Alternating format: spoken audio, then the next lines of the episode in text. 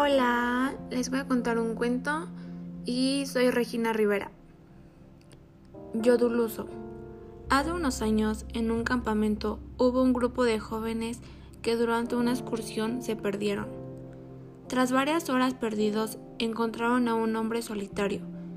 Llevaba una hacha a la espalda y no les daba buena espina. Pero desesperados le preguntaron cómo se llegaba al pueblo. A pesar de la primera impresión, el hombre resultó ser súper amable. Les dijo que se llamaba Yoduluso y los acompañó hasta el pueblo, donde se despidió. Antes se hizo una foto junto a los jóvenes.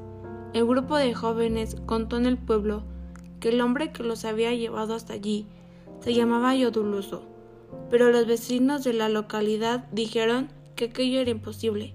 El único Yoduluso que había habido en el pueblo falleció hace más de 100 años y murió de una forma horrible.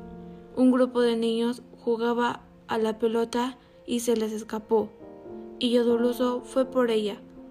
Llevaba una chal en la mano y tuvo la mala suerte de tropezar y, y cortarse su propia pierna. Murió desangrado.